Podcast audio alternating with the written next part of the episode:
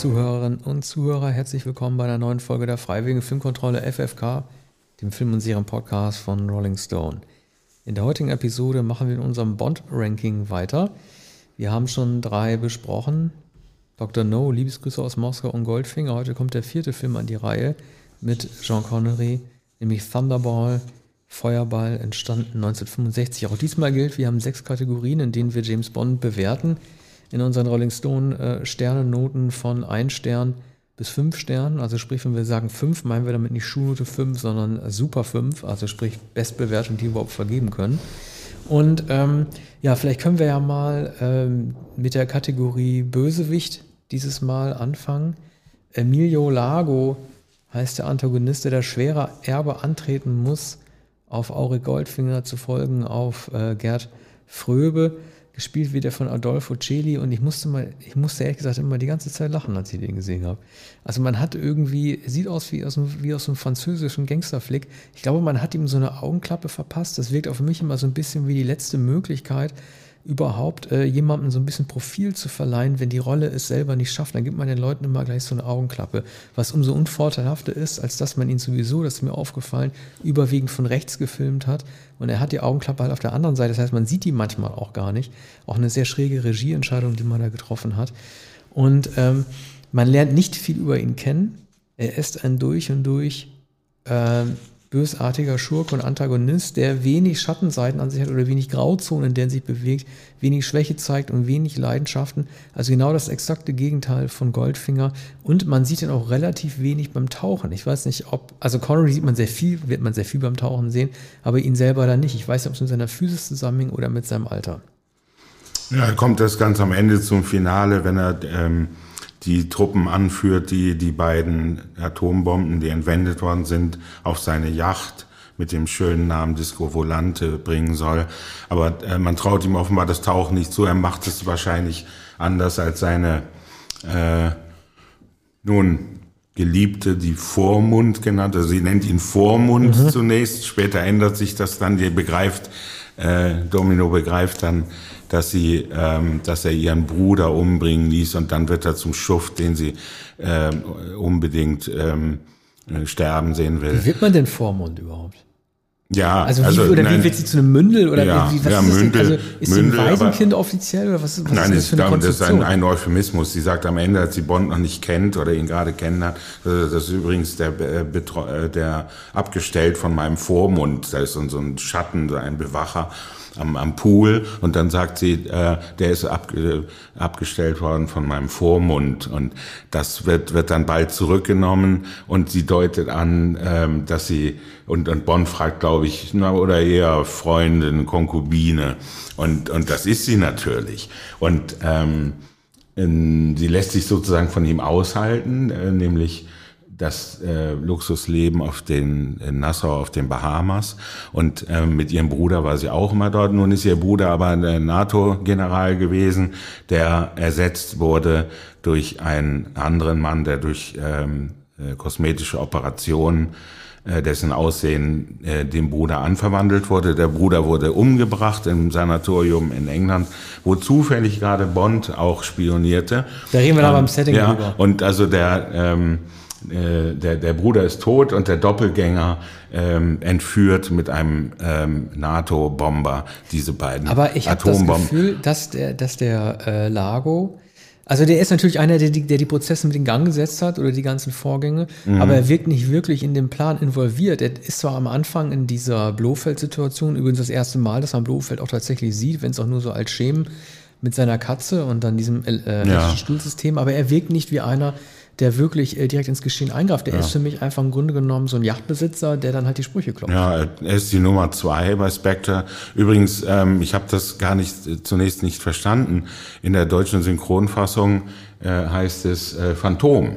Die Organisation heißt Phantom, aber es Haben ist Spectre, wenn man, wenn man die englische Fassung, die ich nun nicht gesehen habe, äh, sieht, dann, dann ist wahrscheinlich immer die Rede von Spectre. Ich finde Phantome auch super, ist auch ein toller Name. Ja, ja, ist auch gut. Es gibt auch Wortspiele. Bond sagt, als er Largo zum ersten Mal natürlich im Casino beim Spielen, beim Kartenspiel begegnet, da, da, da hat ein Phantom über ihre Schulter geschaut. Ja. Das ist das Phantom des Unglücks. Und, und Bond gewinnt natürlich sofort. Und, und, äh, ja, bis er sich aus der Reserve locken lässt von diesen Wortspielen. Ja. ist ja unsouverän. Ja. Ich meine, Auric Goldfänger hätte es vielleicht auch gemacht, aber Auric ist einer der, wie man sagen würde, die Gefühle auf der Zunge trägt. Mm. Nee, sein, wie nennt man das? Sein Leben, nee, sein Herz auf der Zunge. Und das äh, ist ja angeblich der Augenklappen Johnny da nicht, ne? Mm. Aber also, ja, Bond wiederholt es auch noch am ja. Spieltisch dreimal. Dreimal kommt das Phantom vor. Vielleicht hilft mir das Phantom. Und also es ist schon sehr grell und, und er lädt dann Domino zum, zum Drink ein und dann entspinnt sich alles weitere. Schließlich ähm, zieht er sie auf seine Seite, nachdem äh, er sie davon überzeugen konnte, dass dieser Doppelgänger. Du, aber da reden wir bei den Bond-Frauen drüber. Lass uns doch ja. erstmal den Bösen Gut, du hast recht, wir bleiben bei den Kategorien. Den können wir auch Das habe ich, hab ich, hab ich gar ja. nicht bedacht, wir sind noch immer bei Largo. Mhm. Aber man muss etwas über die Handlung sagen, um Largo etwa verstehen zu können. Adolfo Celli ist tatsächlich natürlich italienischer Schauspieler, der in italienischen Gangsterfilmen vor allem gespielt hat und in einigen französischen Gangsterfilmen. Damals war ja ein reger Austausch in Europa, vor allem zwischen Italien und ähm, Ita äh, Frankreich. Und ähm, überhaupt war, war das europäische Kino in jener Zeit einigermaßen durchlässig. Zu, zu der Zeit kam auch schon Clint Eastwood für, für ähm, Sergio Leones Spaghetti-Western nach äh, Italien. Ja, aber es wäre ja der umgedrehte Kinski. Fall. Das wär, du hast ja bei Eastwood den umgedrehten Fall, dass du einen Amerikaner mhm, hast, mit dem ja. die Italiener sich schmücken wollten. Ja. Warum du jetzt gerade. Aber äh, Kinski. Ja, Kinski, genau. Kinski ist ein Unterschied. Dreht auch dann aber, in Italien nach den Edgar Wallace-Filmen. Ich meine, sie haben natürlich jetzt auch Fröbe genommen im Film davor, so ein deutsches Großgewicht. Das war wahrscheinlich auf, auf einem etwas größeren B-Kaliber äh, der Chili mit, sicher, mit Sicherheit auch. Aber äh, das war äh, doch keiner, mit dem man sich wirklich hätte schmücken können. Nein, aber damals wahrscheinlich einer der berühmteren europäischen Schauspieler. Man hatte einen Deutschen, jetzt wollte man einen Italiener. Der hat natürlich, also man, man kennt äh, dieses markante Gesicht, die Adlernase, dieses graue Haar. Mich erinnert er an diesen Dominik Strauss-Kahn, diesen ehemaligen äh, Vorsitzenden. Ist er im Gefängnis eigentlich? Oder, oder wurde der einfach nein, nur, der, wie sind die Klagen nein, dann ausgegangen? Der ist nicht im Gefängnis der hat, eine, glaube ich, eine Bewährungsstrafe bekommen, so. Geldstrafe. Aber du, vergleich mal den Lago, ne? Vergleich diesen Lago mal mit dem Brandauer Lago aus ja. St. Niemals nie. Das sind doch Welten dazwischen. Ja. Du hast doch die Ebenen oder diese Abhängigkeitsbeziehungen zwischen Domino und äh, Lago in Sag niemals nie auch viel treffender ausgezeichnet. Also, dass dieser Lago hier mit, äh, mit der Claudine Auger irgendwie eine Affäre hat, ja. das glaubt man doch zu keiner Zeit. Ja, das, das ist, ist doch einfach nur so ein Sugar Daddy. Genau, das ist der Sugar Daddy und äh, man, man kann sich die Erotik nicht vorstellen. Einmal äußert sie sich dazu. Sie sagt gleich am Anfang bei Bond, ich liege ganz anders in deinen Armen als bei Lago. Und man sieht aber sowieso nicht, in keinem, in keinem Moment sieht man, dass sie in seinen Armen ja. liegt. Sie tanzt auch gleich mit Bond und Lago sieht und, und äh, sieht äh, äh, dann zu, wie, wie sie sich an, an Bond äh, schmiegt. Ich hab übrigens und, und diese Eifersuchtssituation ist tatsächlich dann später ja. auch bei Brandauer äh, in Sagt niemals nie. Dazu habe ich mir auch einen Spruch notiert, den Bond gerissen hat. Eigentlich könnte man den auch bei Bond Entwicklung bringen, aber er passt auch hier, weil er sich auf den äh, Schurken bezieht. Er sagt ja zu Lago äh, bei der Gegenüberstellung, das ist ein schönes Gewehr, es passt aber eigentlich mehr zu einer Frau. Ja. Also da versucht ihn ja irgendwie schon so ein bisschen zu triezen, aber auch diese Szene geht total unter. Denn anders als jemand wie Lotte Lenja oder halt Gerd Fröbe sieht man diesen versteinerten Gesicht des grauhaarigen Riesen überhaupt nicht, was da eigentlich so abgeht. Ja. Das ist, das ist schlecht ausgespielt gewesen. Das ist ein undurchdringlicher äh, Schauspieler. Ist er halt jemand, der Mafia-Figuren spielt, ne? Und, und, und der so äh, massig äh, in Erscheinung tritt. Der kann der kann kein Konkurrent äh, von Bonn sein. Während äh, bei Brandauer die, die äh, 20 Jahre später die Intelligenz so bestechend ist. Ne? Und, und, und er glaubt auch von sich selbst, er sei auch erotisch Bond durchaus ebenbürtig. Merkt aber, dass Kim Basinger in, in, dem Fall in dem zweiten Film ähm, äh, Bond äh, zugetan ist und dass er sie verlieren wird, das ist klar. Und bei, bei Lago ist nicht äh, ist auch erkennbar, dass er sie verlieren wird, aber äh, die, diese Eifersucht wird nicht nicht so ausgespielt, nicht so explizit gezeigt wie in äh, Sag niemals nie, da es im Mittelpunkt des Films steht.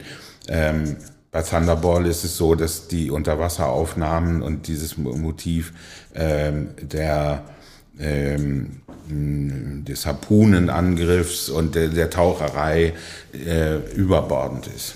Ja, gut, gehen wir Bösewicht-Noten. Ich gebe ihm zwei Sterne.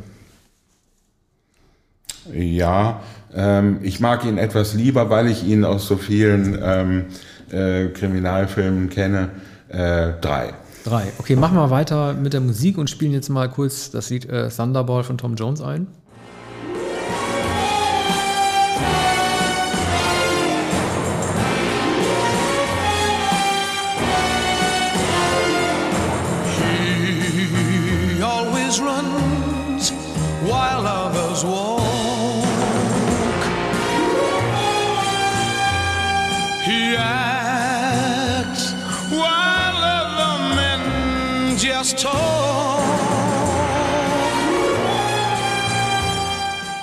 Ja, also ähm, ich bin ja zum einen bin ich ja froh, dass ein Mann dieses Lied singt, weil es geht ja auch um eine männliche Person und deren Macht, die beschrieben werden soll. Das wäre ja das Missverhältnis, was ich schon bei Goldfinger an, angekreidet hatte, dass es für mich nicht wirklich Sinn ergeben hat, dass äh, Shirley Bassey äh, von ähm, also zunächst einmal sehr erotisch singt von einem Mann, damit aber Goldfinger meint, der nicht so erotisch ist, sondern eigentlich alle an James Bond denken, obwohl Goldfinger gemeint ist. Das war schon so ein bisschen schräg. Jetzt singt also, der übrigens auch aus Wales kommt, so wie Shirley Bassey, äh, Tom Jones, singt jetzt also äh, Thunderball und versucht damit in der ähnlichen Soulhaftigkeit dagegen zu halten. Äh, es ist ein guter Song, aber mir gefiel er nicht so gut wie Goldfinger. Ähm, ich finde die Texte auch teilweise ein bisschen doof. Er singt, he knows the meaning of success, he needs, his needs are more, so, hif, so he, na, ich sag's doch jetzt nochmal, so, also, he knows the meaning of success, his needs are more, so he gives less. Das ist so äh, gereimt oder ausgedacht, als würden Kinder über James Bond Ja, singen. schon. Das hat mir überhaupt nicht gefallen. Ganz schlechter Text. Also, äh, aber diese, ähm, dieser Vers ge- gefällt mir noch am besten. Es wird, wird nämlich auch gesagt, er kriegt jede Frau, die er haben will. So, aber das, spielt ist überhaupt keine Rolle, auch in dem Kontext. Das ist natürlich der Machismo Ja. auch von Tom Jones. Insofern passt es. Der Song ist gut, der Text ist einfach. Und es ist noch etwas. Der, der Sexismus in diesem Film ist noch stärker und weniger augenzwinkernd als in anderen Filmen. Ähm, Im Sanatorium sieht man äh, Connery immer zu mit nacktem Oberkörper. Da ist dann die, die, die Nurse, die, Ja. ähm, die äh, ähm, wie sagt man, Können wir da bitte bei Bond Girl Ja. oder Entwicklung rüber sprechen, über die Szene, Ja. wie er sie ja, da so, weil das ist wirklich richtig übel. Da müssen wir nochmal, Ja. da müssen wir noch mal, Gut, äh, richtig. wir, wir, kommen da, wir kommen darauf zurück. Ich, ich würde gerne zu dem Song. Ja, aber mit dem Sexismus, ne? Mhm. Also man sieht ihn schon äh, in dem in der ähm, in der Titelsequenz. Ähm, du siehst ja so Poseidon-artige Mhm. äh, Figuren rumschwimmen, die ihren Dreizack in Richtung der Seenixen Mhm. strecken. Ne? Also als wollen sie da, sie damit aufspießen oder halt noch, oder halt andere Sachen mitmachen. Das kann man noch Da als Mythos erklären. ja, die das Sirenen. gedacht, ja. ja. Ja, oder, ja, ist also alle griechischen Mythologien sind da, sind da äh, mit drin. Ähm, äh, die Ozeane und die Blitze und so. Also da wird dieser Sexismus schon ein bisschen mit aufgegriffen. Ansonsten hat John Barry in seinem äh, dritten Bond-Score in Folge äh, er hat nicht so wirklich prägnante Motive oder Leitmotive oder Titelsystem, äh, Titelmotive geschaffen. Also er benutzt mehr so Hafen ähm, oder mehr so Instrumente, die man so mit Echos verbinden würde mit dem, was sich im Wasser weiterträgt. Ja. Aber ich würde gerne noch mal kurz ein anderes Stück einspielen, nämlich äh, dies ist der erste Auftritt eines Songs. Es gibt, wir alle kennen ja das Titelmotiv von James Bond, das am Anfang gezeigt wird. Es gibt aber tatsächlich noch ein äh, Stück, das wirklich 007 heißt. Das spielen wir mal kurz ein. So,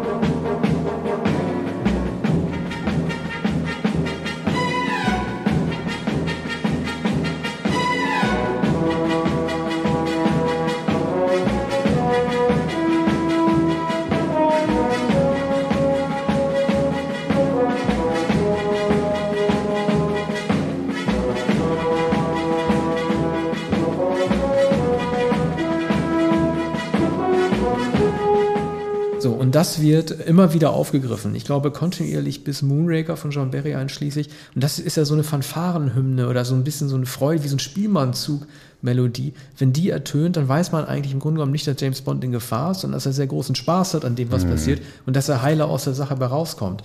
Äh, ich weiß nicht, ob die Tonalität jetzt irgendwie so, so toll ist, weil man immer, wenn man das hört, weiß, es gibt zwar Action, aber keine Bedrohung, aber es ist zumindest ein bekanntes zweites Motiv, das er damit eingesetzt hat. Es ist ja auch wieder Karneval auf den Bahamas. Also Genau, da wird's ja auch Das gezeigt. ist auch wieder der Straßenkarneval oder der Straßenumzug.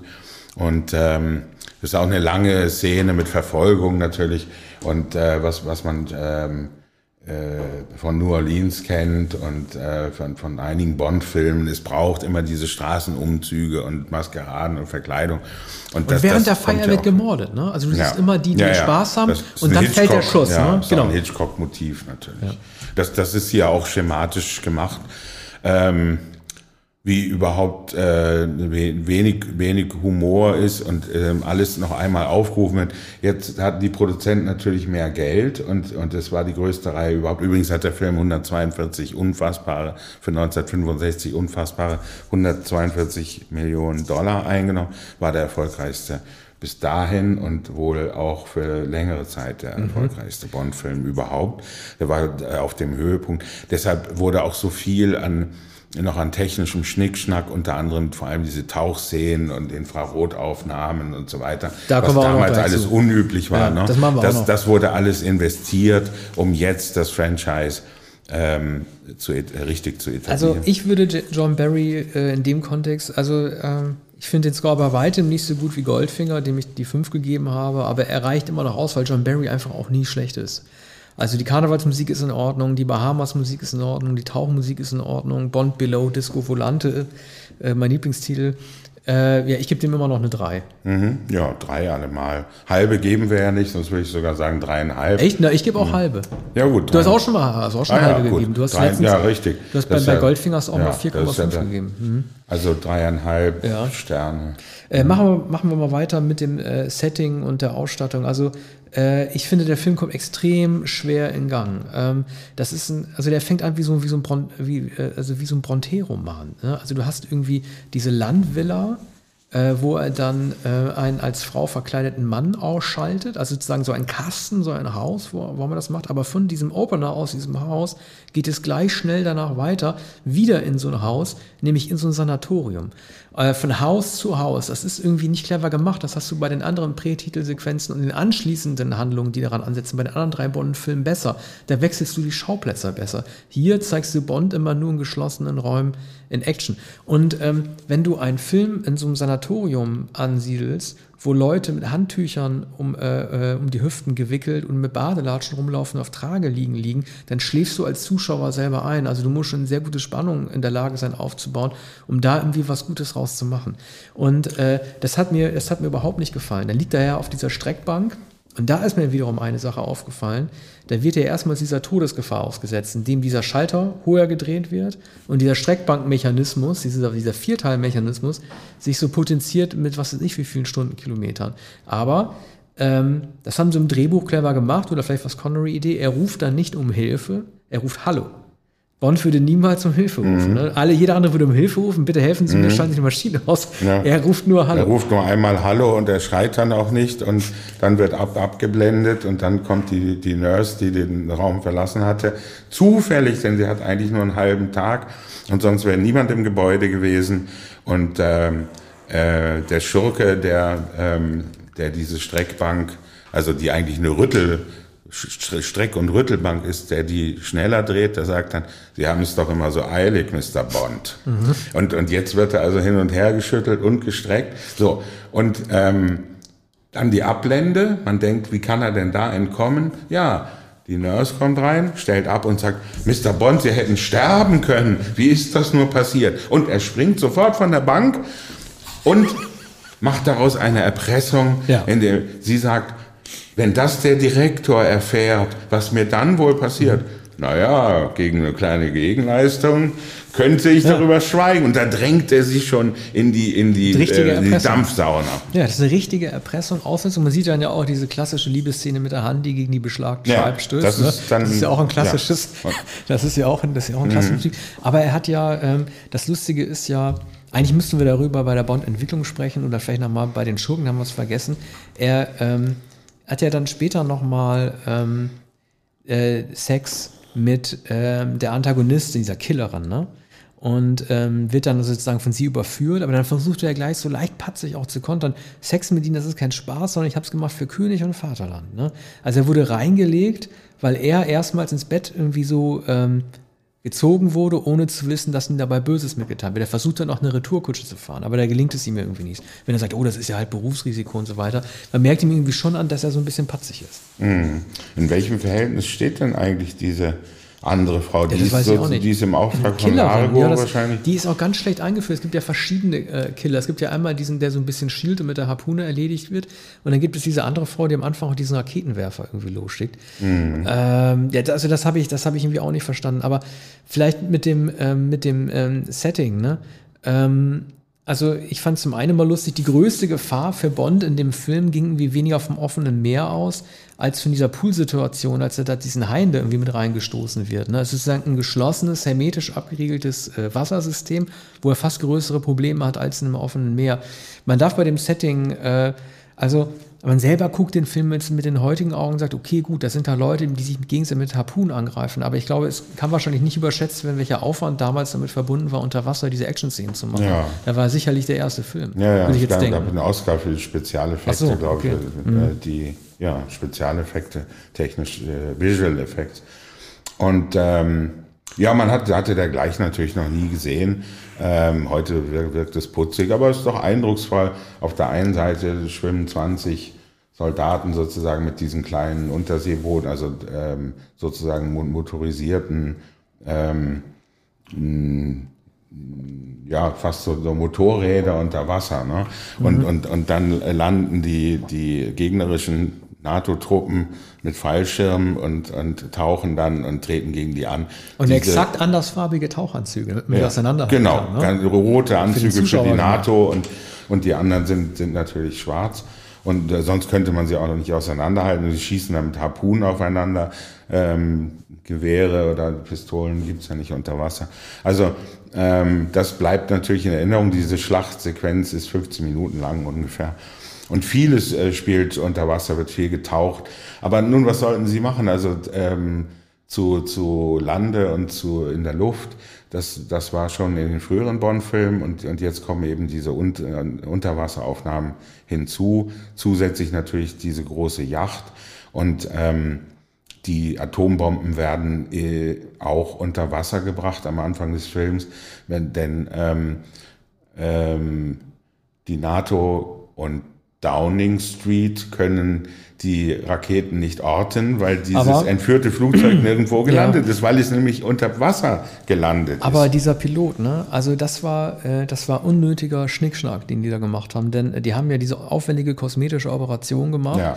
um, den, um den Doppelgänger als Piloten einzusetzen. Es wäre viel wirkungsvoller gewesen, wenn die äh, einen Staatsdiener einfach korrumpiert hätten. Ja, Also sprich, wenn ja. die nicht einen Doppelgänger hingesetzt hätten, sondern den Ja. Originaltyp, weil es hätte ein viel größeres Vertrauen, das, das Vertrauen viel größer äh, äh, erschüttert in den Air Force-Piloten, der mit einer Atombombe unterwegs ist, als jetzt einfach sowieso einen Kriminellen dorthin zu setzen.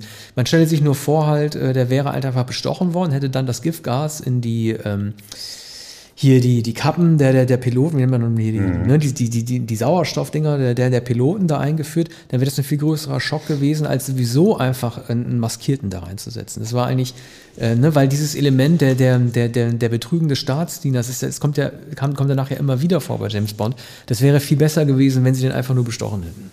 Ja, vor allem ist die kosmetische Operation nicht so recht glaubhaft. Ne? Also der Mann muss, äh, muss dem Schauspieler schon, äh, muss dem, dem Offizier schon sehr ähnlich gesehen haben. Jetzt sieht er aber genauso aus, weil es derselbe Schauspieler ist. Und ähm, das, das einzige Handlungselement ist natürlich, dass er diese Schwester hat und ähm, als äh, Bond sie noch nicht kennt, gerät ihm das Foto auf den Bahamas von ihr und ihrem Bruder in die Hände und sofort ist er entschlossen, nach Nassau auf den Bahamas zu fliegen und, und, und M stimmt auch sofort zu und sagt, ja, also der Mr. Bond, das sagt, na, Ja. Sie, wir haben nur vier Tage Zeit, jetzt legen Sie mal gleich los, gleich mal- auf die Bahamas. Hast du eigentlich die Szene verstanden? Er tanzt dann mit dieser Zweitschurkin da ähm, auf den Bahamas, äh, diesen Paartanz, und dann setzen ja die anderen irgendwie mit ihren Zielfernrohren zum tödlichen Schuss auf ihn an, mhm. treffen aber stattdessen sie. Mhm. Und er muss ja praktisch, er hat, die, er hat die Hand auf ihrem Rücken und muss sie dann nur so zwei Zentimeter auseinanderziehen, um zu sehen, dass sie genau dazwischen mit der tödlichen Kugel getroffen wurde. Mhm. Wie kann man denn da angeschossen werden? So ein, so ein Projektil hätte doch seine Hand zerschmettert. Ja. Ist nur eine Kleinigkeit, aber das soll natürlich ja. für den Zuschauer sein, hey, hier wurde sie getroffen, zwischen meinen Fingern. Das geht aber natürlich mhm. nicht. Ne? Ja, also natürlich sind die Tötungsarten ähm, äh, hier, die werden immer drastischer. Ne? Also zum, zum Teil brutaler und zum Teil wird, wird so eine Präzision vorgetäuscht, so, so wie etwa, wenn er eine Frau küsst und er sieht die Reflexion des, des Meuchelmörders in ihrem Auge. Mhm. Ne? Das war aber also, beeindruckend. Also, ja, ja, das eben. war Goldfinger. Also, ja, ne? das, also das war, das geht ja. nicht, aber ja. ähm, man, man kann es ja inszenieren. Das passt aber auch zu dem Mythos, zu dem Mythos, dass man sagt, das Letzte, was man sieht, brennt sich in die toten Augenäpfel ein, äh, Augäpfel ein, wenn man stirbt. Ja. Da sagt man ja auch, irgendwie angeblich könnte man in den Augäpfeln. Ja, genau, das ist ne? poetisch, aber die, diese Tötungsarten sind es eigentlich nicht. Wobei natürlich stirbt in ihren Armen, aber hier ist es ja keine romantische nee. Liebe, sondern ähm, es ist eine, eine, eine verzichtbare Figur in, in diesem Spiel. Und, und das ist immer etwas traurig, dass es immer noch zwei andere Frauen gibt, hier gibt es Domino und dann gibt es noch diese zwei anderen, die, die erste, die du genannt hast, die mit dem Motorrad äh, am Anfang fährt. Übrigens äh, wird der Exekutionskommando genannt. Man denkt, das ist ein Mann, der die, diesen Raketenwerfer auf die Limousine abfeuert, woraufhin der Mann natürlich dann von der Straße abkommt und, also, und, mit seinem Auto explodiert. Ja. Also ähm, die kommt, äh, da ist, ist, ist, ist die Überraschung eben, dass kein Mann von dem Motorrad steigt, sondern eine Frau nimmt den Helm ab und dann das wallende rotblonde Haar. Mhm.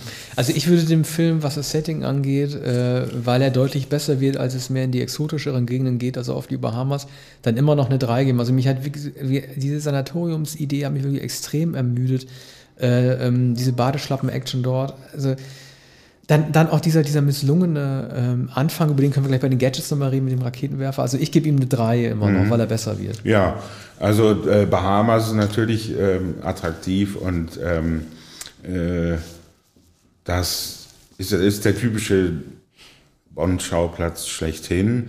Dann gibt es äh, dieses Anwesen äh, von, von Lago, das Palmyra, glaube ich, heißt. Ähm, spielt weiter keine Rolle, aber es gibt einen großen äh, Pool und in dem Pool schwimmen die Haie und da, da wird so ein kleiner Handlanger, den, den Bond ostentativ entlassen hat, also de, de, äh, dem, dem sogar das, äh, die Pistole zurückgegeben hat. Da sagt er, die Kleinen lasse ich laufen.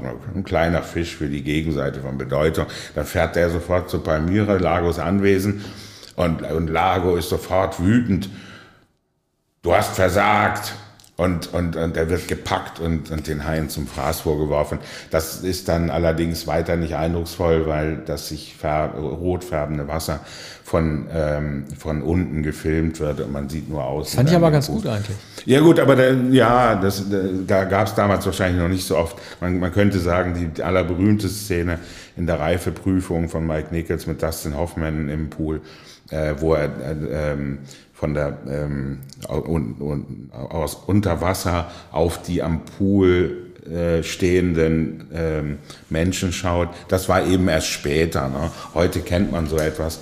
Ähm, aber es ist so, dass die Brutalität dieses Aktes dann äh, eigentlich nur gezeigt wird, indem sich das Wasser rot wird. Naja, gut. Mhm. Also heute kennt man alles. Damals äh, war es im Kino wahrscheinlich eine Sensation, auch eine Grausamkeit. Was würdest du Also geben? ich denke, ähm, naja, ähm, dreieinhalb für, für die Schauplätze. Mhm. Ich bin heute moder etwas moderater ja. als du.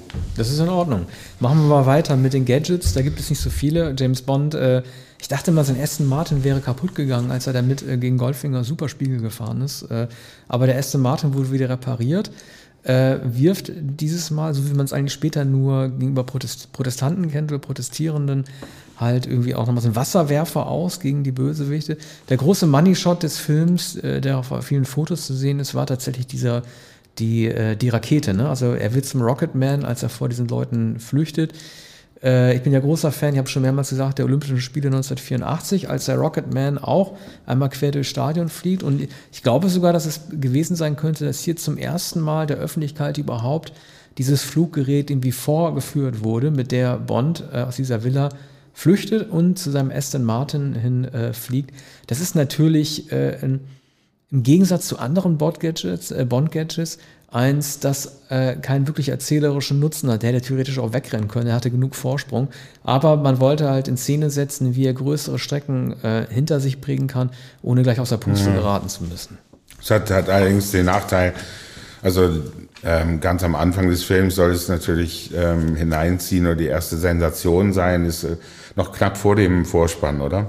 Das ist Oder, äh, voll Zielsequenz, ja. Äh, ja, ich, genau, hm. danach, danach geht es ja. dann los. Ne? Genau, Und, Diese, der, der, ja. der, Wasserwerfer des Aston Martins geht ja über in die Morris Binder Titelsequenz, hm. in der Tom Jones dann die, ja. die Wasserbläschen dann zersinkt. Ja, das, das soll also die erste Sensation sein und es gelingt insofern nicht ganz, als dieser Effekt, dass tatsächlich da jemand fliegt, ähm, damit konterkariert wird, dass man bon, äh, Sean Connery dann leider in Großaufnahme sieht, wie er vor einem Bluescreen äh, schwebt. Ne? Also das war nicht anders war zu machen. Man muss sein Gesicht sehen. Und im, im, Hintergrund sieht man den blauen ja. Himmel, den es in London natürlich gar nicht gibt. Man sieht den und, echten Rocketman dann von hinten. Genau. Das Wett, mhm. ne? Ich bin ja mal der Wetterfanatiker. Also man sieht tatsächlich äh, einmal den grauen Himmel und einmal den blauen Himmel ja, ja. und dann den echten Flieger von hinten. Ne? Also Connery. Und man sieht, dass, dass Connery nicht tatsächlich geflogen ist und dass er eben nicht im Flug ist und dass es nicht der Himmel ist und man sieht auch keine Stadtsilhouette dahinter.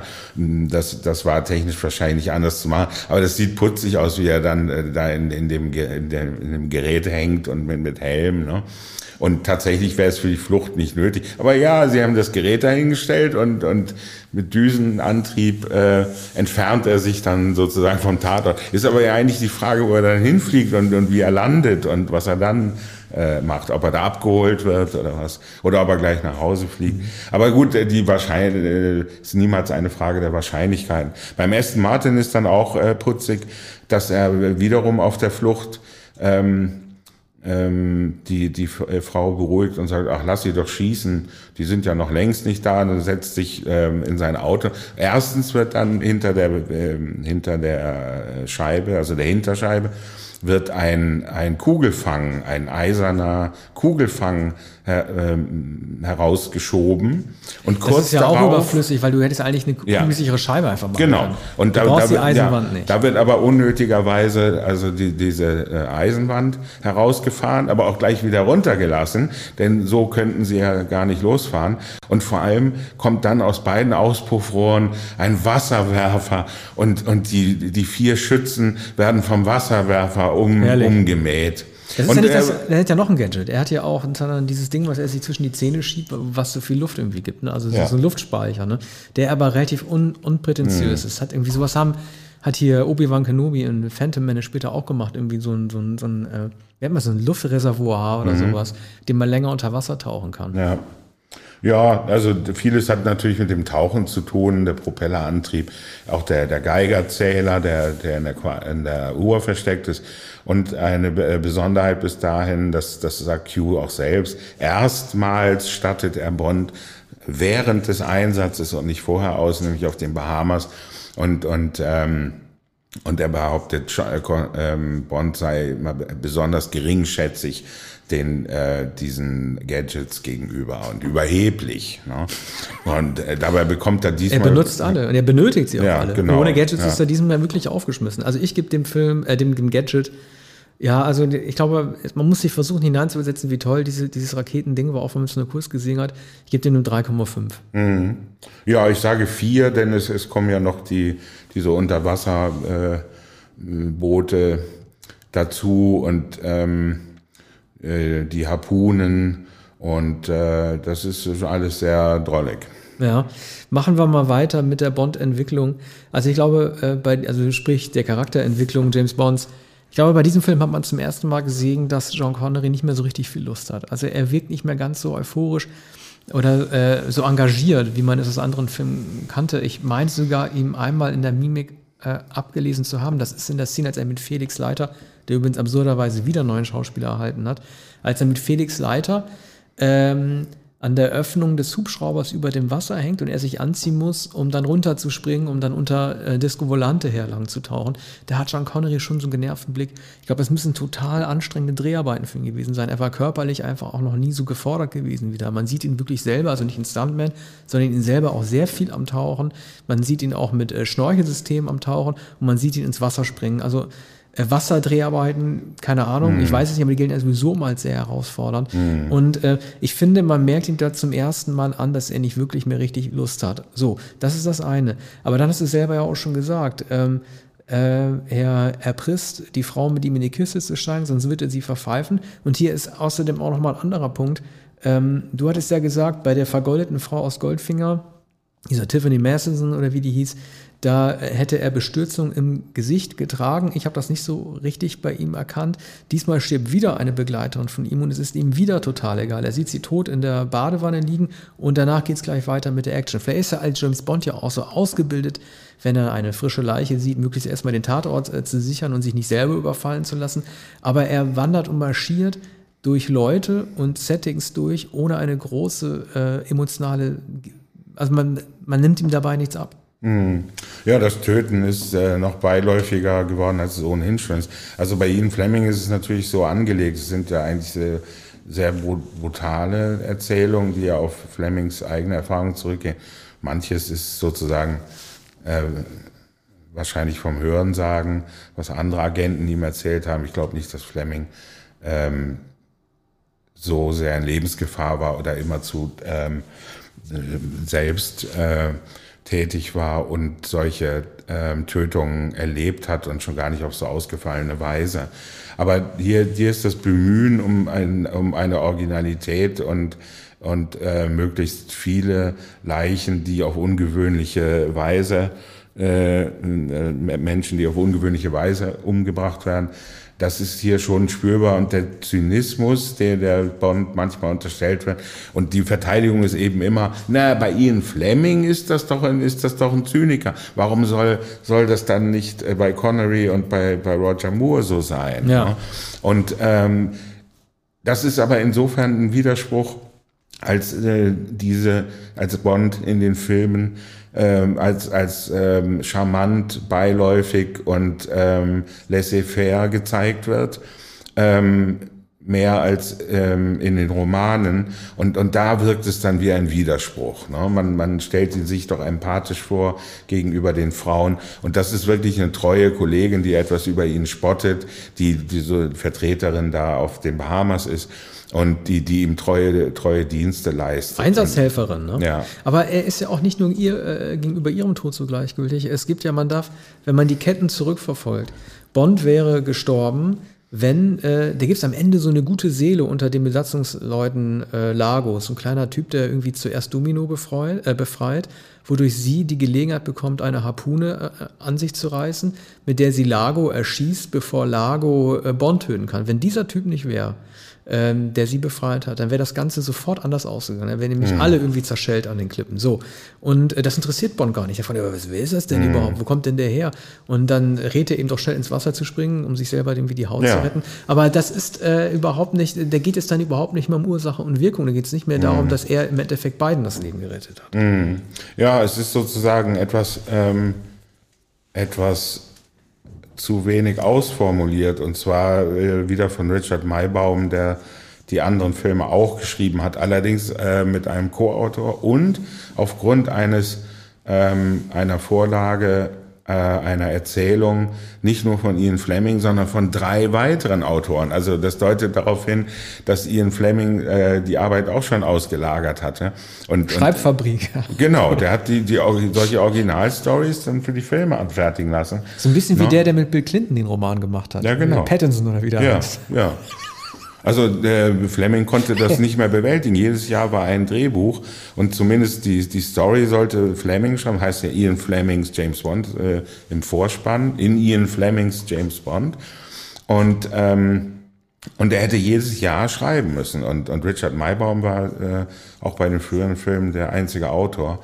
Und äh, der ist natürlich sehr gut, ähm, aber alle Lücken, äh, die es gibt oder das, was unlogisch ist, ähm, das ist, äh, ist ihm natürlich auch ähm, vorzuhalten. Hier hatte er sicher nichts mit diesen, mit den Unterwasserszenen zu tun.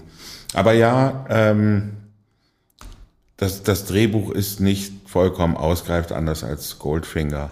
Also drei Sterne. Vielleicht ich so ein bisschen hochgegriffen sogar. Wir sind zweieinhalb. Du hast ja bei Goldfinger einfach ganz klare territoriale Abgrenzung mit ganz klar voneinander abgegrenzten Action-Szenen. Also äh, da hast du halt die schöne Schweiz, dann hast du äh, äh, den dunklen äh, Fabrik-Campus, den Goldfinger sich angelegt hat, und dann irgendwie das äh, Sonnen sonnendurchflutete Miami und so. Und hier hast du halt immer wieder im Dunkeln viele so Angriffe und Gegenangriffe und Anschleichungen und dann irgendwie das blöde San- Sanatorium, dem ich gesprochen habe. Na egal, also ich gebe ihm zweieinhalb äh, mit der, mit der Bond-Entwicklung. Machen wir äh, zum Abschluss nochmal das äh, Bond-Girl. Ähm, also der ist mir zunächst einmal aufgefallen, ich habe dann irgendwie auf den, auf den Timer geguckt, äh, so richtig nahe kommen tun sich äh, Bond und Domino tatsächlich erst bei Minute 97. Also ich kann mir nicht vorstellen, dass es irgendeinen Bond-Film äh, gibt, in dem das Techtelmechtel, das tatsächliche Techtelmechtel, dann so spät beginnt äh, wie in diesem Film. Das muss ja auch nicht Schlechtes sein, aber es wird natürlich sehr theatralisch aufgebaut mit dieser Kussszene unter Wasser, was natürlich auch gar nicht geht, wo man irgendwie diese Megaluftbläschen nach oben äh, steigen sieht. Das soll natürlich auch sehr poetisch und metaphorisch angelegt sein, habe ich aber in dem Kontext halt gar nicht verstanden. Lustig ist ja, dass sie, äh, dass er Domino äh, so eine Hundemarke gegeben hat, um zu zeigen, dass ihr äh, Bruder tot ist. Ne? Ich weiß nicht, wie viele Filme es damals schon gegeben hat. Es gab ja schon einige Kriegsfilme, aber viele sind danach gefolgt, wo dann immer das theatralische Übergaben, über, Übergeben der Hundemarke dann als, als, besonderes, äh, als besonders ehrfurchtsvoll dann dargestellt wird, um zu zeigen, dass es halt jemanden wirklich erwischt hat. Ja, also die, ähm, die Nummernkette unmilitärisch ausgedrückt. wie, heißt es denn? Personalnummer? Personalausweis Man, man sagt Metall. tatsächlich immer Hundemarke, das Ja. ist eine Soldatenmarke. Und also die, ähm, die, das kleine Blechschild an der, an der Kette, das ist tatsächlich ein, ein Topos. Ne? Aber ähm, das gab, gab es tatsächlich bei, bei, der, äh, bei der US Army. Ne? Ja. Ähm, ja, das ist immer pathetisch. Ähm, Wäre ja hier nicht nötig gewesen, denn äh, es ist ja der Bruder der Frau und sie steht nicht in einem militärischen Rang, wenn sie auch versteht, was das bedeutet. Aber man ne? gibt das doch mal ja. den Angehörigen, oder nicht? Vielleicht gibt man das dann den anderen, den anderen Ja, das, es, wird, ähm, es wird auch den Angehörigen übergeben, aber dann ist auch eine Flagge dabei und hier wird nicht der, ähm, was wäre denn das überhaupt? Dieser Mann wirkt wie ein Italiener, der, also Ja. der Bruder, ne? Naja, aber der, der flieht doch Air Force, ne? oder nicht? Ist es nicht? Ist es, Ja, ist dann es, muss es ein MI6? Amerikaner sein. Was aber auch bedeutet, dass die Schauspielerin, über die wir noch sprechen, Claudine Orger, Ja. eine Amerikanerin spielt. Die sieht aber auch südländisch Ja, aus, ja, ja, klar. genau wie der Schauspieler des Bruders. Ähm, ja, aber sie, sie müsste eigentlich die Flagge der United States bekommen. Aber hier ist es ja so, hier ist ja gerade das, die Empathie, die wir anderswo vermissen, dass hier mit allergrößtem Pathos sogar offiziell diese Kenn-Nummernkette äh, überreicht wird. Ne? Und ähm, ist gut, da gibt es nichts mehr zu sagen. Man will wahrscheinlich auch vermeiden, dass er eine große Rede hält, sondern es ist wie oft bei Bond ein dinglicher Beweis, dass jemand gestorben ist. Der Zuschauer weiß es freilich schon, ähm, der hat es ja schon gesehen. Ne? Aber ich, ähm, das Hinauszögern ist ähm, äh, die späte ähm, romantische Begegnung. Ähm, das ist etwas, das wie im wirklichen Leben umso mehr Spannung aufbaut. Also das finde ich begrüßenswert. Ja. Äh, Wie viel würdest du ihr geben? Ähm, mh, vier. Vier sogar, ja, ich, ich, ich gebe ihr drei. Ich finde halt im Unterschied zu Pussy Galore äh, sind ihre Einsätze, also klar, sie will natürlich ihren Bruder rechnen und hat in James Bond einen tollen Mann kennengelernt, der halt äh, ihren Adolfo da, den, den Lago halt irgendwie übertrifft, aber ich finde sie ansonsten gut, äh, sie hilft mir am Ende aus der Patsche, indem sie halt ähm, Lago selber erledigt. Ich weiß nicht, ob das vorher, doch, das hatte äh, die Tatjana gegen äh, Klepp schon gemacht in äh, Liebesgrüße aus Moskau, ne? da hat sie dann auch äh, Bond in letzter Sekunde aus der Patsche geholfen. Also äh, das ist schon eine verantwortungsvolle Aufgabe, halt ihren Lover da zu retten. Ja, ich gebe ihr eine 3. Ja, es gibt eine Szene am, am Strand, da, ähm, da sie beratschlagen sozusagen und, und oder er bittet sie um Hilfe. Ich muss dich um, um Hilfe bitten. Du musst mir helfen, um, um Lago äh, auszuschalten. Ähm, es, es, gibt, es gibt keine andere Möglichkeit. Du musst mir jetzt vertrauen. Du musst mir jetzt glauben. Und dann sagt sie, na gut, ich tue es für meinen Bruder. Ja. weil er meinen Bruder umgebracht Aber du musst mir versprechen, dass er am Ende dran glauben muss. So, das ist ein, ein unfreiwillig komischer Moment, weil noch später in Born Identity und so weiter, Aber- das immer, immer mal wieder vorkommt, dass das dann gesagt, du musst, du, du musst mir jetzt glauben. Hier bimmelt gerade Ja. ein Telefon. Das ist wahrscheinlich der erste Bond-Fan, der sich aufregt. Nee, aber es, liebe Hörer, das wird sich gleich, äh, gleich geht der Anrufbeantworter ran. Ähm, es geht an beide Telefone, egal. Aber was ich nicht ganz verstehe, ist, wieso überhaupt die Air Force, wer auch immer ihren Bruder angestellt hat, zugelassen hat, dass äh, seine familiären Verhältnisse, dass se- seine familiären Verhältnisse so unklar sind. Weil ich meine, das muss doch, die müssen doch irgendwie Familienforschung betreiben und sagen, das geht doch nicht, lieber Pilot, dass du eine Schwester hast, die mit so einem zwielichtigen Typen abhängt. Mhm. Ja, also das das, wurde- das würde der Mossad zum Beispiel niemals zulassen. Wurde offenbar nicht überprüft, was aber bei einem Piloten, der Atomraketen äh, fliegt, äh, eigentlich ausgeschlossen ist. Das ist ja etwas merkwürdig. Offenbar ist Nummer zwei, also ähm, äh, Lago, nicht bekannt, der ist dem militärischen Abschirmdienst entgangen. Also äh, wollen wir zur Gesamtnote kommen? Ja, Also ich gebe dem Film drei. Nee, oder zweieinhalb, nee, komm, ich gebe ihm drei. drei. Drei. Ja. Ja, Ist das ist ab- etwas unterhalb meiner anderen Bewertung. Ich Ja. müsste dreieinhalb sagen. Naja, aber es finde ich, also ich kann nur für mich sprechen, ich finde, äh, dass die Aufwärtsspirale der Bond-Filme hiermit erstmals nicht nur ein Plateau erreicht hat, also nicht mehr weiter steigt, sondern tatsächlich ein bisschen runtergeht. Also ich finde ihn sowieso schwächer als Goldfinger, aber ich finde ihn auch schlechter als Moskau und No. Ja, das kann man sagen. Ich, ich denke immer noch auf einem hohen, vergnüglichen Niveau. Eines hat mich gestört. Äh, Connery ist in, in großartiger physischer Verfassung, aber das Toupet sitzt hier so schlecht. Also Ja. innerhalb äh, von, von zwei Jahren haben sie, ähm, ich weiß nicht, er, er trägt, glaube ich, in Goldfinger auch schon ein Toupet. Ja, aber, aber hier. kämen auch viel zurecht bei ihm, aber natürlich, also das ist mir aufgefallen, wobei er unter Wasser sieht das Haar erstaunlich dicht aus. Ich weiß nicht, ob sie Ja. noch was reingesetzt Das- haben, weil ja, hätte man mehr Double, sehen müssen. Das Stuntman. Ja, aber man, man sieht ihn teilweise auch als Taucher. Also Ja, man erkennt schon am. Mhm. Gesicht des Connerys. Ich weiß nicht, ob sie da noch mit Kunsthaaren noch nachgeholfen haben, aber da wiederum, wo man nämlich nicht zurecht plätten kann, da äh, funktionieren seine Haare erstaunlicherweise. Aber Mhm. äh, er kriegt ein Problem, das merkt man. Also es ist ja in Diamantenfieber auch gar nicht mehr zu übersehen, dass man wirklich so wie bei Burt Reynolds jede Strähne dann wie festpackt. Ja. Ne? Ja, also der Scheitel ist äh, zu sehr angeklatscht. Vielleicht, weil er so viel im Wasser war. Ne?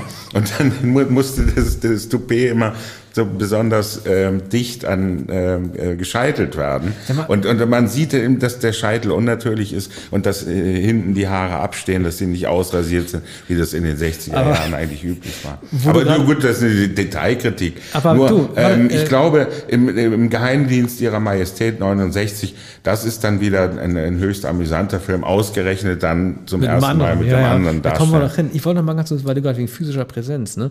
Was ist das eigentlich für ein filmisches Prinzip der 60er Jahre, dass du Action-Szenen künstlich per Zeitraffer beschleunigst? Das hast du am Anfang sehr deutlich, als Ja. er gegen den Mann in Frauenkleidern kämpft. Das hast du aber auch sehr deutlich äh, am Ende, als das Boot so hyperschnell fahren soll, Mhm. was sie dann auch auf die Kampfszenen innerhalb der, der Kajüte dann auch überträgt. War das so eine etablierte Technik der 60er, dass du einfach auf den Vorfahrtknopf gedrückt hast, um das alles schneller zu machen? Weil das, sieht ja eigentlich nicht gut aus. Was Mhm. Ja. wir damals schon gemerkt haben, dass es nicht gut Ja, ja, aussah. das, das gab's bei, bei europäischen, ich glaube nicht bei amerikanischen Filmen. Bisschen Bud Spencer, Terence Hill, die dann einige Jahre später kamen. Und die erste Szene ist ja ganz schwach. Das ist ja, ähm, zunächst sieht man den Sarg mit den Initialen JB und dann ähm, sch schwe äh, schwenkt die Kamera auf die Empore und da steht James Bond mit einer Frau und im Sarg liegt jemand, der dieselben Initialen hat, nämlich der gegnerische ähm, äh, Spion, ähm, von, von dem Bond tatsächlich nicht glaubt, dass der tot ist. Und er ist es auch nicht, denn die trauernde Witwe ist genau dieser Spion, der ähm, dann mit Schleier äh, zu diesem Landsitz fährt, zu, zu dem Schlösschen. Und, und ähm, Bond ähm, spricht sein Beileid aus und schlägt sofort zu, weil er weiß, dass es der Spion ist. So, das ist die Pointe, das ist gut. Aber diese Prügelei ist, ja- ist ja wieder scheußlich, wo da mit, mit, mit einem äh, äh, Kaminhaken und mit Mobiliar geworfen, geworfen wird und, und die große Wanduhr wird umgerissen und so weiter. Also da- das ist eben der, ein, ein Bond-Auftakt, wie man ihn später oft gesehen hat, wo es einen Überraschungseffekt gibt und dann ist gleich die erste Prügelei. die eigentlich völlig unnötig ist. Und der Denn bewirft die, Prinzen- Leiche mit Blumen, ne, am Ende. Genau. Ja, der bleibt da nochmal stehen. An der Tür wird schon gerüttelt. Er will, will zur anderen Tür hinausgehen, stoppt aber, ähm, dreht sich um und nimmt ähm, aus, aus, einem, äh, aus einer Blumenvase die paar Tulpen die da, und wirft sie noch auf den am Boden liegen, am Kamin liegenden. Was sagt äh, das denn Toten. über den Charakter eines Menschen aus, wenn er, obwohl er nicht vor Publikum spielt, er, James Bond kann ja nicht wissen, dass niemand dabei zusieht, wenn er eine Leiche danach noch so degradiert? Ja. Ne? Also obwohl das niemand mitbekommt, diesen Show-Effekte, diesen Ja. Witz macht er quasi nicht wirklich vor Ja. Publikum, das macht er nur für sich. Ja, genau. Das äh, hat sonst niemand etwas davon. Und natürlich, es ist ähm, sozusagen, äh, es nimmt dieses Motiv der Beerdigung, die vorher war, die in der Kirche schon stattgefunden hat, ne, die, der Sarg mit, mit, mit den Initialen und mit, mit, mit den Blumen drauf, er nimmt das nochmal auf. Aber es ist eigentlich, äh, na gut, er deutet an, dass das ein berüchtigter Spion war, den er selbst, das sagt er zu der Frau, den er, den er selbst gern zur Strecke gebracht hat. Jetzt hat er ihn zur Strecke gebracht. Also da ist wieder der Zynismus.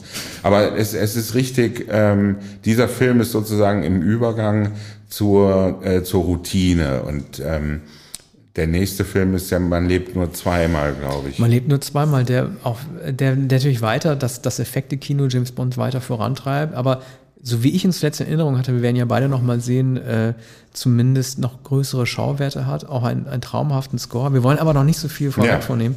Denn Äh, wir sprechen ja, in zwei Wochen da. Genau. Spätestens. Spätestens. Bis bald. Ja, vielen Dank. Tschüss.